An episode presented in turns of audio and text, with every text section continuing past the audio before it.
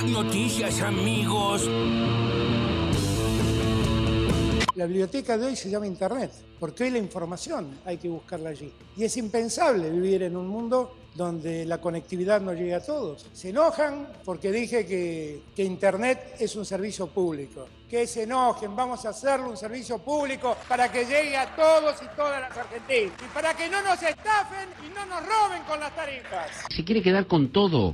Con el ministro de Relaciones Exteriores, Felipe Solá. En Italia digo porque fue allá al encuentro, era el G20 de cancilleres y tuvimos reuniones bilaterales. Y yo hablé a solas con el secretario Blinken en un momento dado, este, y él me anticipó eso. Este, El secretario Blinken te anticipó que Estados Unidos iba a apoyar a Argentina en... que Estados en- Unidos iba a intervenir si era necesario y al final, cuando ya hay una negociación medio atada, ¿no? Eso me lo anticipó él, como criterio general que tenía. ¡Váyanse al carajo, yanquis de mierda! ¡Que aquí hay un pueblo digno! con Florencia Cariñano, que es la directora nacional de Migraciones. Lo que hacemos es, por supuesto, seguir eh, vacunando, seguir concientizando de la importancia de la cuarentena, pero empezamos a flexibilizar las medidas, como por ejemplo lo de la cantidad de gente que puede ingresar. Eran mil personas, se amplió a 1.700 hasta el 6 de septiembre y a partir del 6 de septiembre, si siguen acompañándonos los números y sobre todo si los números del incumplimiento siguen cayendo, no aumentan, ese número va a pasar a 2.300, pero también condicionado a que se puedan abrir otros aeropuertos internacionales en el país. Prestemos atención a lo que estamos haciendo. Con Emanuel Poleto, que es el presidente de la Cámara del Juguete. Venimos de varios años difíciles, pero bueno, estamos notando buena afluencia de público en las jugueterías estas últimas semanas. Estamos eh, ya por encima del año pasado, con expectativa de estar incluso por encima del 2019, ¿no? ¡De lujo! Desde el Frente de Todos estamos invitando públicamente a Diego Santilli, a Facundo Manes, a José Luis Espert, a Florencio Randazzo, a todos los que integran la lista en la provincia de Buenos Aires, que debatamos qué provincia queremos. Nosotros tenemos muy claros los pilares sobre los que queremos reconstruir la provincia de Buenos Aires, junto a Alberto Fernández y Axel Kicillof, que van a necesitar en la Cámara de Diputados Nacional y en la Cámara de la provincia, donde además el gobernador tiene una minoría en el Senado y eso impide el avance de algunas reformas importantes que necesitamos para poner definitivamente la provincia de pie. ¡Esa provincia de mierda! No es tan fácil eso de en las redes le han dicho cualquier cosa, la han destruido, la han destruido con ese tema de la petera y demás, que es un tema muy jodido. ¿Quién la Y yo me Yo pienso, no- no sé sí, las la redes.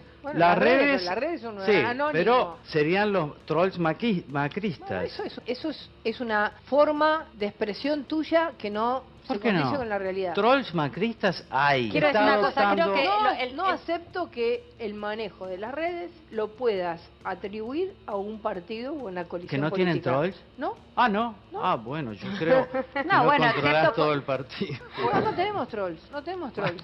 Si vos decís que hay- Atacantes no tienen, si decís- destructores. no. Se van cacas, cacas, con Cajul y el Cordo Canata y Cosano de la Quequeté. Perón, en la época de Perón, Perón que se decía que la patria y no sé qué cosa, que el pueblo, era el único tipo que tenía una Ferrari en Argentina, el oligarca. Puede ser tan pelotudo, viejo. tenemos de Pobre. escuchar esto? No, el Dipi es como esos que llegan tarde a la política, ¿viste? Sí. Que llegan de grandes, ¿no? ¿Viste? Les pasa mucho de, de- a ambos lados de la grieta, ¿no? Que, que le, entran, le entran de grande a, a las convicciones, a fondo, ¿no? Y empiezan a leer. ¿no? Empiezan a leer historia, empiezan a leer un par de artículos y ya van a fondo eh, con su verdad, ¿no? Sí. Ahora parece que Perón tenía una Ferrari. Una Ferrari. Y, y de repente, bueno, este, viste que le pasa mucho, van a fondo con un dato, encontraron un dato que necesitan. para- Caniches también tenía. Tenía Sí, caniches. sí, eh, bueno, está bien, qué sé yo. Va mucho a la- al programa de Majul, ¿no? Es casi un Sí. columnista más. Y bueno, le, le gusta, le- para sacar un poco también, porque si no llevan a los candidatos que tienen. Sí, no, claro. Al final no fue candidato, bueno. eh, Por eh, eso. El Dipi. Terrible lo de Seferino Reato.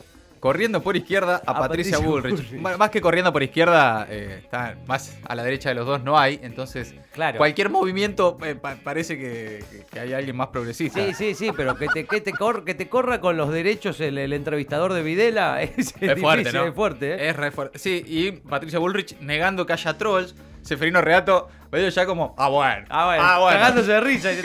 ¿Cómo hay ca- No, están en cualquiera, realmente. La precandidata a diputada nacional por la provincia de Buenos Aires del Frente de Todos, Victoria Tolosa Paz, propuso este lunes a los postulantes de la oposición realizar un debate público en el medio que quieran para discutir los ejes de preocupación de la ciudadanía de cara a las elecciones legislativas. Es curioso esto porque se supone que Victoria Tolosa Paz está primera en cualquier encuesta Sí. en la provincia de Buenos Aires, porque está primero al frente de todos. Claro. Generalmente no es el primero o la primera la que, que- propone los debates. es verdad. Los propone quien va perdiendo. Exacto. Pero se tiene fe. Se tiene fe Mucha. para debatir, sí, claro, y sí. No, es que en televisión, mano a mano con Victoria Tolosa Paz No, es muy difícil. Es, eh, buena, es ganarle. buena, es lo mejor que tiene, Claro. claramente. Bueno, Ahí. y además porque por ahí, digamos, es, es evidente que también está convencida de cuál es el proyecto que, que- que quiere para la provincia. Sí, claro. Y por ahí no está demasiado claro cuál es el proyecto que quieren los demás. Ah, tienen un lío bárbaro, eso es Y, evidente. ca- Bueno, y aparte lo ves hablar a manes, se te hace Sí. agua la boca. Claro, Sí. dame lo que- dámelo. Dámelo, se dámelo un debate encima Victoria Tolosa. Paz. Ah, Emanuel Poleto, el presidente de la Cámara Argentina de Juguete, sobre la situación del sector. Ahora se viene el Día de las Infancias, de la Niñez, y bueno, meta tarjeta, ahora 12, ahora 18, eh, volando las ventas en comparación obviamente con el año pasado. La directora nacional de Migraciones esta mañana acá en el Destape Radio sobre la posibilidad de abrir a partir del 6 de septiembre las fronteras terrestres con Uruguay y con Chile. También habló Felipe Solá acá con Roberto Navarro y el presidente Alberto Fernández. Todo eso entre las voces destacadas del día. Ahora las noticias en maldita suerte. La fuga de Macri. Durante su gobierno, Macri y su familia fugaron casi 10 millones de dólares. En medio del mayor proceso de fuga y endeudamiento de la historia, el expresidente y sus familiares sacaron del país el equivalente actual a cerca de mil millones de pesos. Es el monto a título personal, esto sin contar lo que fugaron vía empresas. Es decir, un montón más. La fuga de Macri es una investigación exclusiva que publicó hoy el Destape. Los datos son parte de la información que el Banco Central reunió sobre la fuga durante el gobierno de Macri y que remitió al Congreso. Vamos los pibes. El gobierno pone el foco en los jóvenes. Hoy anunció la primera de una serie de medidas dirigidas a ese sector de la población. Una de ellas es Argentina Programa, con el objetivo de capacitar a jóvenes para que aprendan programación en cursos cortos para un sector que crece y genera buenos salarios y donde hay una amplia demanda de trabajo. Incluye un subsidio económico y la posibilidad de tener conexión gratuita e internet.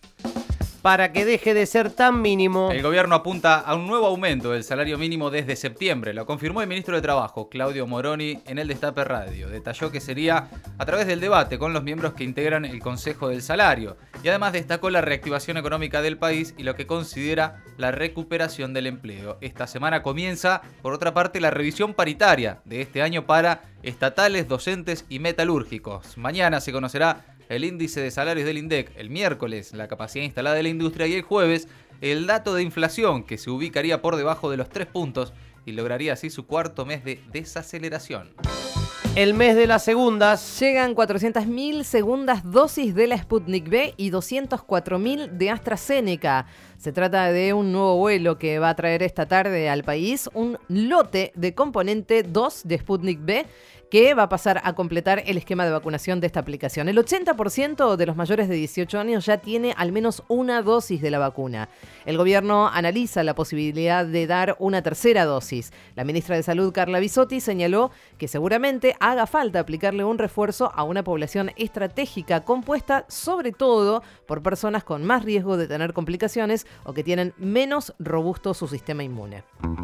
No son nenes. Un equipo de forenses llega a Malvinas para trabajos de identificación de restos. Los trabajos de campo se realizarán cuatro años después del primer plan proyecto humanitario desarrollado en el cementerio de Darwin, donde se pudo identificar a 115 soldados argentinos gracias a las muestras de sangre aportadas por sus familiares. Hoy llegó un equipo internacional de seis expertos forenses, entre ellos dos argentinos, coordinado por el Comité Internacional de la Cruz Roja. Los dueños de la tierra. Día Internacional de los Pueblos Indígenas del Mundo. En la Argentina, según el último censo nacional, 955.000 personas se reconocen como pertenecientes o descendientes de pueblos originarios. Estas comunidades viven en contexto de alta vulnerabilidad social y ambiental y son víctimas de violencia institucional en sus territorios. Revolución Francesa. Gran expectativa en París por la llegada de Lionel Messi. El rosarino llega hoy a la capital francesa para lo que sería cerrar su vínculo con el PSG, propiedad de jeques cataríes. Medios locales hablan de que acordará un contrato por dos temporadas y tras someterse a estudios médicos sería presentado el martes. El domingo, Messi se despidió entre lágrimas del Barcelona, donde debutó en el año 2004. Mm, otro día de malas noticias. La ONU advierte que el cambio climático traerá olas de calor, Bien, inundaciones bien. y sequías sin precedentes. Bueno, Por si nos faltaba Dale. algo, chiques. El informe científico para los gobiernos del panel internacional de expertos explica que los fenómenos extremos que padecen las poblaciones son debidos inequívocamente a la actividad humana y alerta que la temperatura del planeta subirá hasta 2050. Maldita suerte. De 15 a 17. En el Destape Radio.